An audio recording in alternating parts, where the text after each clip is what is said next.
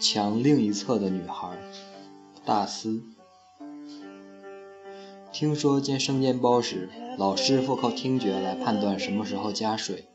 光有油的声音是嘎嘣嘎嘣的，快烧干时是嘎嘎嘎，加过水就变成哗啦啦，然后吱吱吱。有次我和妻子经过一间卖生煎的店子，驻足倾听了一会儿，我什么都没听出来。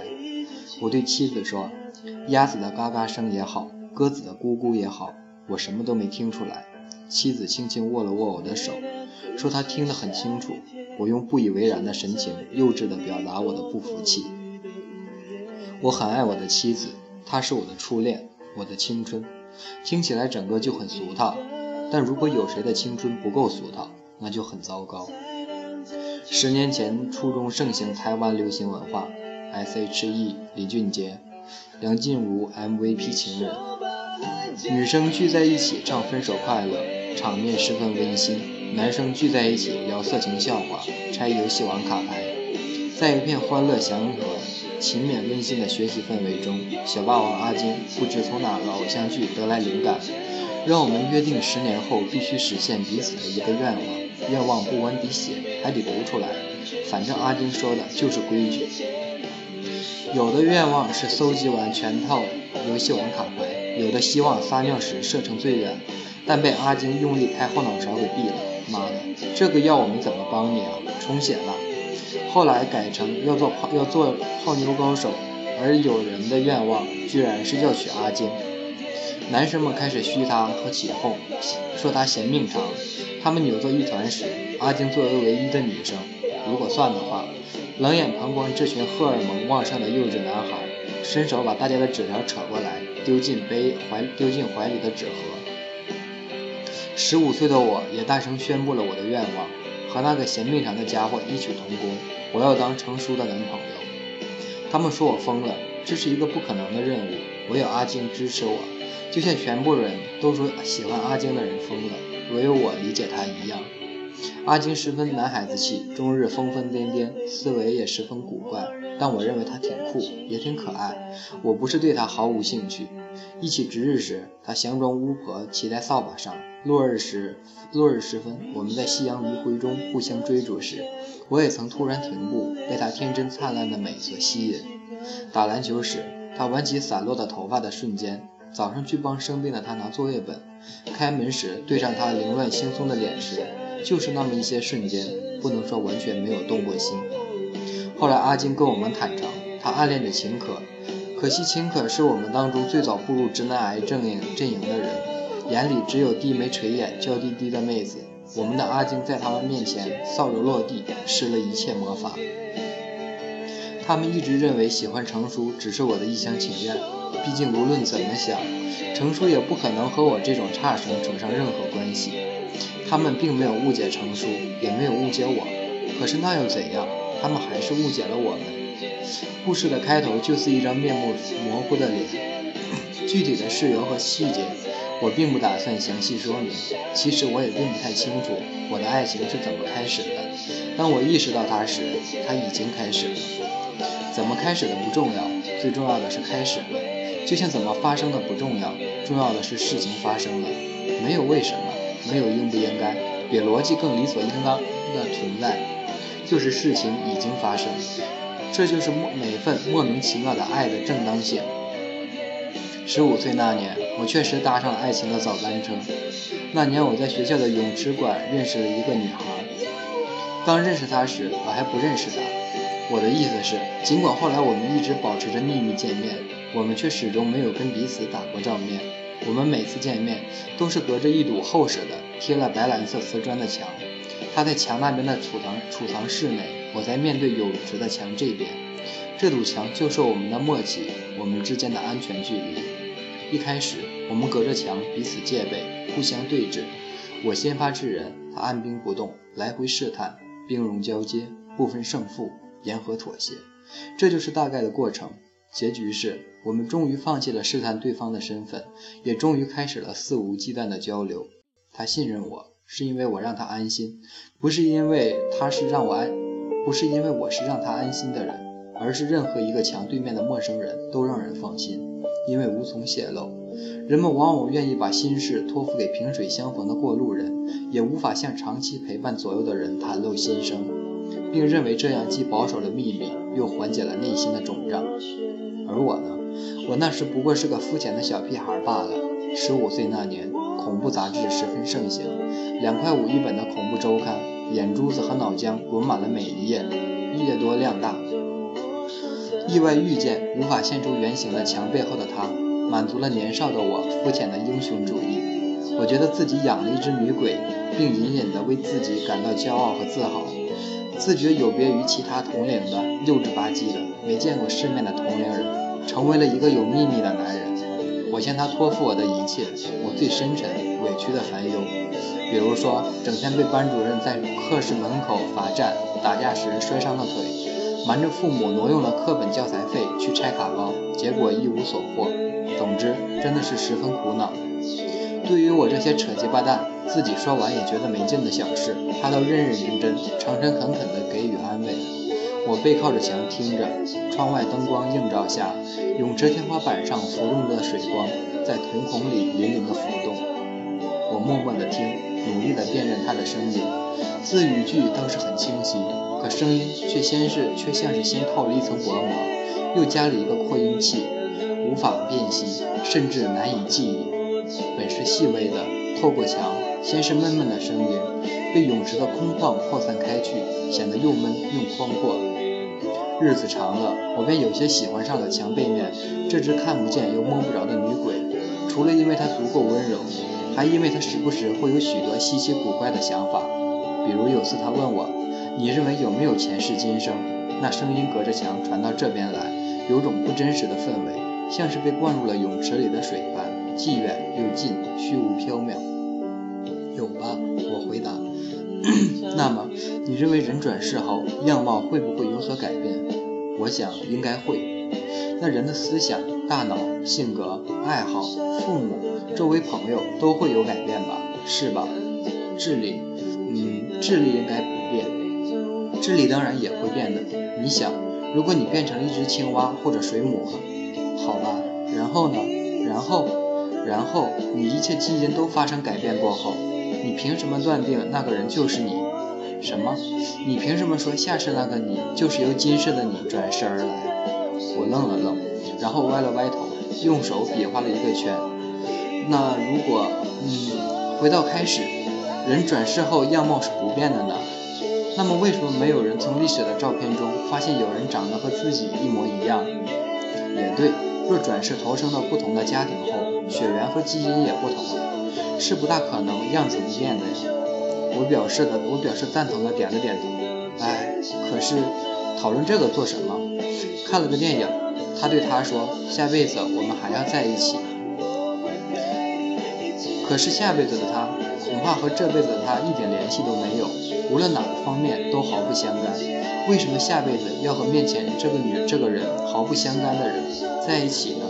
尽管是由他投胎而得的。这是不是一种愚爱？而且我觉得这也是种背叛，感觉就像在宣告我下辈子要和另一个人在一起，不是另一个人吗？绝对是另一个人啊！所以说，喜欢一个人，并且认定一个人的理由到底是什么？程叔抛出了一个终极问题。我不知道，我老实的回答。可是如果说，我是说，如果你下辈子变成了一只青蛙的话，如果我还记得你，我会养你的。如果非说要有什么理由的话，因为我喜欢过你吧，这是没理由的事，因为我喜欢过你啊，我心里这么回答，并没有说出来。如果非要说出什么理由的话，他逼问，我可能就是喜欢养青蛙。啊下辈子，我头靠着墙笑了笑。持续了好一段时间的秘密会晤后，终于一天晚上，我按耐不住内心不断升腾涌溢的好奇心，假装先离开。然后悄悄藏私在一旁，看着女鬼从泳池馆走出来取她的单车，然后偷偷尾随她骑到了一个院子门口。从那时候起，泳池馆的那个女鬼便有了名字——程叔。毕竟据我所知，只有程叔住在这个院子里。我小心翼翼地掩饰内心的雀跃，知道了他的身份，也不去拆穿。我享受这种他不知道我是我，而我知道他是他的状态。同时，我开始想方设法地接近他。这并不容易。程叔十分高冷，总是带着清冷的娟阁气和老成寡淡的神情，似乎对整个世界都抱有疏远的距离，令人难以靠近。我对他灿灿烂烂，他对我冷冷淡淡。如果说阿金枝繁叶茂，热力腾腾，像蒸笼上的包子，那程叔就像珊瑚和白沙一样，温度匮乏却缭绕，像鸟爪轻挠锁骨，难以捕捉，内心引发内心涟漪和与骚动，这让人小心翼翼又蠢蠢欲动。有时候我会怀疑他早已知道真相，却对我不闻不问，爱答不理。这么想时，我自然会感觉委屈和一点隐隐的愤怒，觉得他在玩弄我，就像婴儿吸吮吮吸自己吮吸自己的足手指，指着带着无辜纯真的神情。但更多的时候，我会因此感到一丝窃喜。他分明对所有人都如此戒备，却在泳池馆那堵墙背后向我敞开。那么多古怪念头，那么多的温情，唯独专属于我。对自我特殊性的感知，逐渐平息了我心中急不可耐、想自我宣张的难安焦虑。你用两个不同的你面对我，而我想两个不同的你都喜欢我。这种想法一旦产生，他对我始终的冷冷淡淡，却让我浑身沸腾。那段时间，我真切地感受到青春三要素：心动、青涩、幼稚，整齐地拜访我。我开始变得莫名的。莫名其妙且愚蠢。一次在走廊上碰见，夕阳将她的睫毛染成金黄。我站在走廊的尽头，看着她神色冷淡地向我走来，一步两步，就这样迎着我走过来。有那么一秒钟，距离是十厘米，心跳加快了一万倍。他明明只是课间想要下楼去上个厕所，他的膀胱里明明充满尿意，但他向我走过来的姿势怎么能如此充满诗意呢？想到这。他向我面前，他在我面前一公分时，我冲他傻笑了起来。我朦朦胧胧地感受到重力在发生微妙的变化，它成了我的地心引力，总是吸引着我的眼神与心情。但它太过虚无缥缈，以至于我总是努力想要具体在具体心中的抽象。他穿着什么衣服，戴着什么式样的发卡，在食堂里走，点了什么菜，我全都一一观察在眼里。只有走进科学，才能解释那时的我为什么那么娘气。我我才发现，之前我对他倾诉过的所有烦恼，都像是小孩子玩过家家，幼稚而可笑。没有比我现在的处境更令我苦恼的了。我表面上想装男子汉，维护好内心的秘密，故而一直默不作声，缄口不语，并且一直说服自己，跟牛扒一样。感情最美妙的时刻，不正是夹生时吗？我怕自己破坏了这份夹生的美妙，但又无法将这份美妙凭一己之力承受下来。它就在我胸口，我在喉咙里，在我眼神里，时刻冲冲撞着我，让我把它释放出来。我迫不及待地想要把我们之间的关系不断加温，放到热火里去烤、去烧，让它发出焦黄后的滋滋声。我希望我们的关系油腻腻、无限焦灼，而并非不冷不淡、寡言少糖。可最终只有我自己燥热难安。我们就像一本书中难以相连的两页纸，而竖在我们中间的高墙就是书籍，它不会阻隔两张纸相连，反而它连接着我们，只是隔着一堵墙，我们更加亲近。没有了那一堵墙，我们却如此疏离，它本身就成了一堵墙，高不可攀。但因为那份亲近，我怀装着假装不知道的知道，以及假装不心动的心动，持续着向他靠近。如果不是如此，他是绝不可能对我产生印象，继而把我放在眼里。一到中午，我便坐在操场的台阶上陪他吃饭喝，并不厌其烦地问他吃什么，好吃吗？我爱意萌动，喋喋不休，他从来都没有理会过我，而我却始终欣喜难耐，因为第二天总会继续出现在这个台阶，没有比这更好的讯息了。他可以选择去其他地方吃午饭来避开我，然而他并没有这么做。我记得那是二零零五年的三月七号，那天中午我一如往常。坐到他身旁，笑笑着跟他打招呼，然后惯性询问：“我今天吃卤肉饭，你呢？”他惯性没有回应。我往他饭盒里瞅了一眼，哦，冬菇鸡啊，好巧，都是肉呢。没有回应。他就像沉坚的凝霜，从肌肤表层直渗透心里头。而想要取得他的欢心，就是钻木取火。你要不要来一点我的？我还没动过。我把我的饭盒往他那边挪了挪，不要，很轻的一声拒绝。闻声如蒙神启，我整个人不可置信地呆愣在原地，瞪大眼睛看着他。你从来不会知道，一个拒绝的词汇里含有多么重大的接纳讯息。我从一个否定词中听到肯定的意义。他若无其事地咀嚼着肌肉中的细骨，而我分明看到他嘴唇上漾出淡淡的笑意，若似若有似无，像雾灯中静静升起的一小缕青烟，让人心里一阵发痒。有次跟人 有次跟人抢球场，膝盖受伤，墙背面的程叔知道后，从储物间的门缝隙中递出一片止血贴给我。我神经兮兮的把那张止血贴当做护身符，在顶端打了一个小孔，穿上一条黑色塑胶珠子串起的项链挂在脖子上，然后故意在他面前晃来晃去。我要让他看见，我要让他反应过来，反过来在意我，关注我，把我放在心上。我要让他像我一样，认为自己掌握了对方所不知道的秘密。我要让他像我一样，不知如何是好。我争取和他一起值日的机会。在大扫除擦玻璃窗的时候，我在玻璃我在教室里面与站在走廊上的他面对面，朝着玻璃哈气，写下今天中午吃什么。他面无表情地在另一个地方哈气，然后回写一句：“不告诉你。”我冲他露出乐得屁颠的笑容。在爱里，我们是如此渴求对方的回应，都不愿去辨明那个回忆的那个回应的性质。我把上身贴在窗上，对着他，故意把脸挤在玻璃上，做出扭曲的神情来逗他笑。从眯着的眼缝里往外看，我看见他的目光慢慢停留在我胸前悬挂的止血贴上。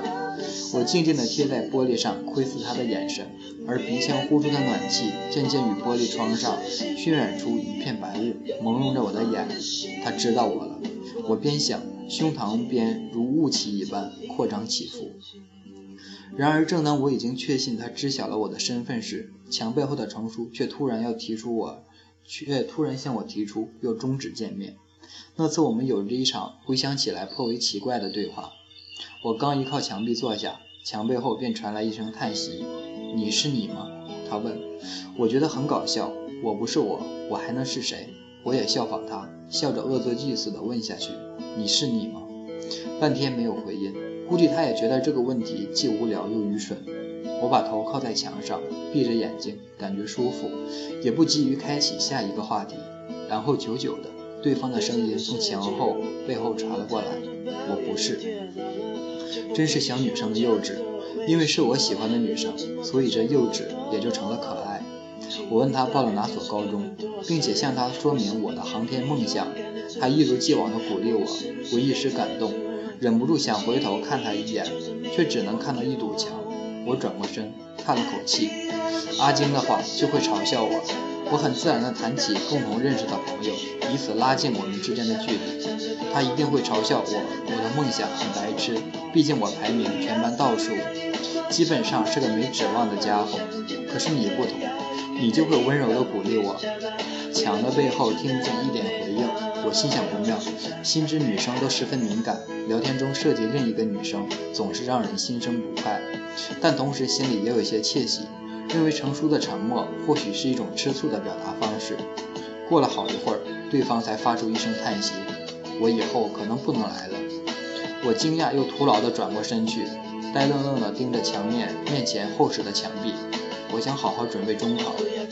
我哑然，负气地转过身，用背部狠狠地撞下墙，垂下头。虽然明知平日里还是可以继续见到对方，可感觉还是有哪里不太一样。那次分别时，我向他表达了想要和他握一握手的愿望，他同意了。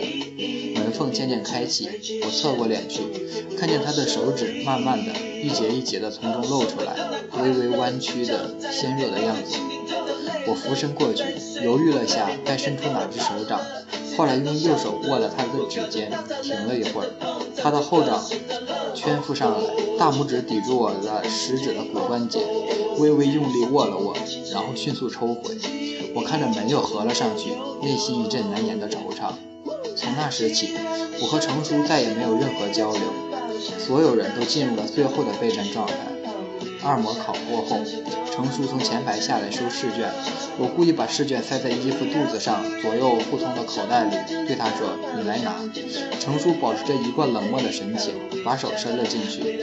我迅速的从另另一边把手也伸了进去，在口袋中间指尖相触，趁他惊讶还来不及做出反应的瞬间，轻轻地握了握他的指尖。和那晚并没有什么不同，一样的触感，一样的让人心跳加速。这是我们的第二次握手，而他并没有反抗。我们重新聚在一起时，已经是十年后。十年后的我二十五岁，二十五岁是个装模作样的年纪，什么都要插上一脚，既觉得自己仍旧青春的冒泡，又觉得自己已经有了点社会经验，多了些眼界和老成。长辈依旧是那群墨守成规、因循守旧、阻碍年轻人自由发展的长辈。往下走的都是那现往下走的都是现在那些乱七八糟的小屁孩。总之，还出于觉得这个世界还是我们的，还依旧是我们的时代的年龄，稍微幼稚点也无伤大雅，搬起脸严肃认真些也有了点底气的阶段。很多小时候的梦想都已经过期褪色，意料之中的是，唯独我的还没有。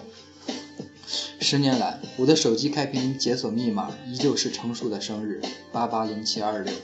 这个最熟悉的陌生人，就像一层翼般，不断不间断的，日复一日的蒙在我心上。然而，这段故事我始终没有向任何一个人说明。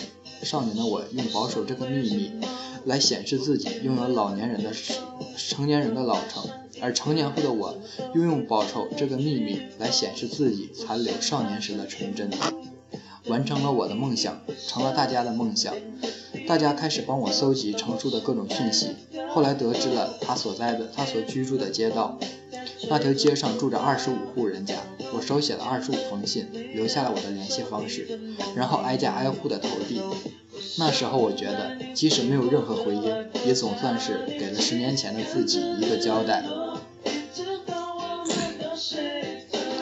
到了晚上，我们聚在某个同学家楼上的天台，挂上好几串小彩灯，开啤酒喝。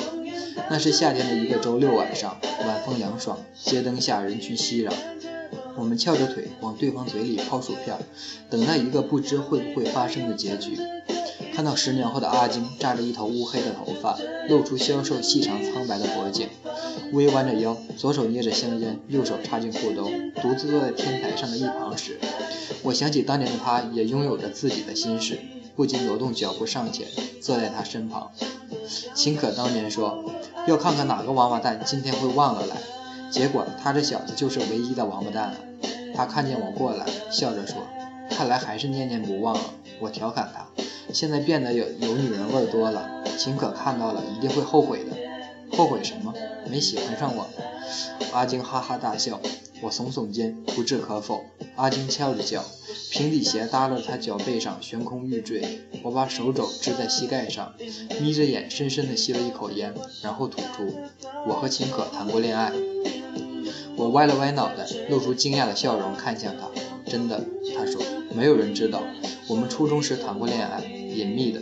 如果那也算是一场恋爱的话。”暧昧还是恋爱？我问，不知道。但是初中的时候牵过手的就叫恋爱了。阿金侧过头来，眼神中噙着笑意，看向我。而且我们总在特殊的场合约会。灰色的烟雾模糊了我的脸，还有他语调中影影绰绰的温柔。我隐隐察觉到他的话里有着什么隐约的轮廓和重量，我一时辨认不出。但某一种让人坐立不安的预感朝我伸出了双臂，我感觉到那份难以摆脱的情力。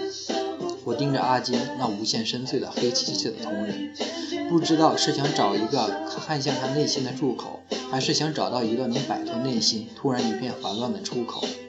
墙角的树枝低立着静谧，而某种真相徐徐下降。阿金笑着问我：“来根？”我点点头。他从上衣的口袋里掏出一根烟，递给我，帮我点上。我右手接过，左手盖上的是烟封时，听见阿金喃喃自语：“是哪一只手？我记不清了。”我刚一抬头，还没看准他的脸，就被迫再次垂下眼，看着阿金的手突然伸向前，握住了我的左手。我们定格在原地，周围的一切如急速撤退潮水般远远遁去，留在这里的唯有我们两人，其他的一切无非幻觉而已。就像这样，阿金凝视着我，当年我和他这样握着手，阿晶的手柔软、熟悉和遥远，我的心颤了一下，无意识地反过来轻轻用力回握了一下这只手，有种悲凉和柔情。阿晶似乎有意识地忽视了这股似乎不足为奇却意味深长的力量，若无其事地抽出手来回信了。猛然，背后传出其他伙伴欣喜若狂的吼声，我和阿晶同时回头看向他们。我的手机在今晚成了共有财产，承载着所有人的同一个梦想。他们握着我的手机，站在不远处朝我和阿晶大力的晃动。我操！回信了，程叔回信了。他说他等你，让你现在过去。手机屏幕的荧光随着手臂的动作在我眼前来回晃动，我如临梦境。我还来不及做出任何反应，突然身体一抖，是阿晶大力的拍打我的肩膀：“你行啊，你小子，还不快去！”我蓦然回过头，看着阿金，他脸上的笑容坦率的无懈可击，像是内心从来没有孕育过任何谜的人。他起身准备离开，却收获十年以来梦寐以求的爱情。刚离开几步几步脚步，阿金喊了一声，他回头，两两相视，四目相对，瞳孔与瞳孔在盛夏里浓郁的似深秋傍晚般沉默静谧的相接。他手中的烟还未掐灭，他伸出手朝他展开手掌，其中掌纹浮现，让他眼感到眼中一片蔚蓝，就像十年前游泳馆里水池中盈盈波动的水纹。他说：“留下那个吧。”他不带抵抗地伸出手，把指尖的烟架在他掌间。他扬起，嘴角上扬。那么去吧，加油。他点点头。转身的瞬间，他把那根香烟凑近唇边，轻轻吻了一下。他盯着他的背影，在夜里，他的眼神隐隐约约，深浅难辨，不知道是谁，心里像咬了口柠檬。他拿着手机下了楼，柔软的夏日夜幕中。雨开始无声无息地下着，他呆愣着站在一片绿透凉的层层境中，空气中飘忽着被水稀释过的幽幽暗色，唯一的亮色就是手中常亮着的手机屏幕。他反复看那短信的字句，以确认内容，内心砰砰直响。我等你，三个字在瞳孔中无限放大。他感觉到什么东西要跳出胸口。他回信，待会儿吃什么？还没等到回音，他便已冲入一片雨雾中去了。关于爱情的命题，对于十五岁的年龄，怎么解都不奇怪。可是对于二十五岁，悬而未决的青涩时光早已不再闲之，剩下的想要抓住的，都是那些确切于心的事实。那个事实就是，从十五岁开始，我的爱情就早早已经以一个人命了名。我对那个人给予了所有思念可以给予的付出，也对那个人倾注了所有爱能够托付的特殊。那是我持续了十年的一场热病，我的每一场想念都有着肉身承载，我的每一声思念的呼唤都有着具体的名字。我不知道阿金为什么会出现在程叔住的大院里，也不知道阿金什么时候知道那不是秦可，而是我。我甚至无法捕捉程叔对我动心的蛛丝马迹，更不知道两个隔着墙壁的灵魂当中是否隐隐约约又真真切切地产生过名为爱情的东西。我们的内心是否有着同质的闪烁？我谈的终究是一场恋爱，还是同时拥有了两场爱情？这些难解的谜题，就像一片黝黑的硬茧，迟早会从时光中脱落。我不知道其中有多少的阴差阳错，但我愿意将错就错，因为在早在很久以前，在我心里就已经确认了对的人。那人那个人只有一个名字，我的爱情也只有一个名字。就像将抱错的孩子抚养成人，再也不愿替换和舍弃。比血缘更为重要的是自己付出的心血。每一个选择都是对另一个选项的辜负，而我能够忠于的，只是自己那颗始终不变的想要大步奔跑过去迎接一个人的心情。二十五岁的我无法舍弃的，或许就是那个一往无前的靠近成熟的自己吧。后来的我们有可能会忘了忘爱过的对方的样子，却始终会记得。爱过的自己的样子。如果让二十五岁的我再来回答当年阿金在墙壁另一侧问出的那个有关转世灵魂的问题，或许我会这样回答：只要我爱过这个人，他便不会面目全非，因为早在我爱上他的那一瞬间，他就已经不只是他而已，他是他自己。加上我的爱，所以哪怕再怎么灰飞烟灭、重组变形，属于他的原本的基因和人体组织全部被替换殆尽，我都能认出我的爱存在的痕迹。因为我可以去说，如果有下辈子，我还能认出你，如果有下辈子，我还爱你，正如小王子有他的玫瑰花，而我有我的青蛙。